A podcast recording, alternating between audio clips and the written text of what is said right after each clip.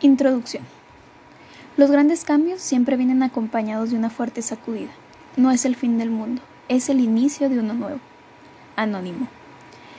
A lo largo de los años, la educación ha sufrido cambios importantes. Constantemente las reformas educativas se modifican, los planes y programas de estudio se actualizan, las instalaciones se renuevan, se integran herramientas tecnológicas e incluso se han generado nuevas corrientes pedagógicas que cuestionan las formas de enseñanza pero jamás había sufrido un cambio tan drástico como el que estamos viviendo desde hace varios meses, la transición de una educación presencial a la modalidad virtual, que fue causada por la presencia de una pandemia originada por el SARS-CoV-2 o COVID-19, una enfermedad que despertó la alerta mundial y llevó a los gobiernos a implementar medidas para em-, evitar su propagación, una situación que tomó a todos por sorpresa.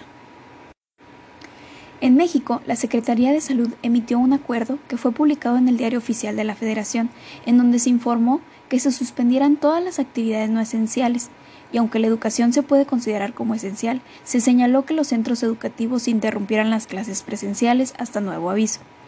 Ante este escenario, el sistema educativo se vio obligado a redoblar esfuerzos e implementar estrategias que permitieran seguir brindando educación a los niños, niñas y jóvenes a través de medios remotos de aprendizaje. Fue por ello que se puso en marcha un programa llamado Aprende en Casa, con la finalidad de darle continuidad a la educación.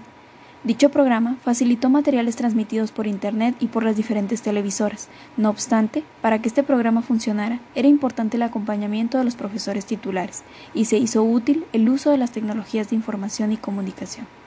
He aquí el inicio de una nueva etapa de la educación, que hasta hoy es considerada como modalidad a distancia. Lo anterior representó y sigue representando todo un desafío para la comunidad educativa, pues transformar la educación presencial a la modalidad virtual de un día a otro no ha sido nada sencillo.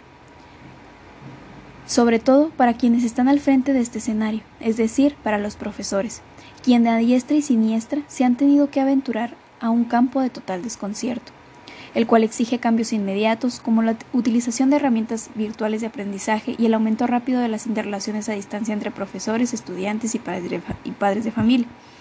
Es aquí cuando vienen a mi mente las interrogantes. ¿De verdad el docente estaba preparado para una situación de esta magnitud? ¿Cuáles retos ha tenido que enfrentar?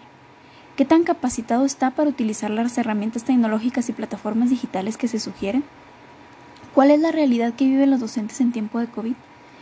¿Y ¿Qué emociones han tenido que experimentar ante esta transformación? Cuestionamientos que son interesantes para discutir, porque sin duda es una temática que trascenderá a través de la historia y que nos hace reflexionar sobre el quehacer docente, un arduo trabajo que necesita ser plasmado y sobre todo valorado.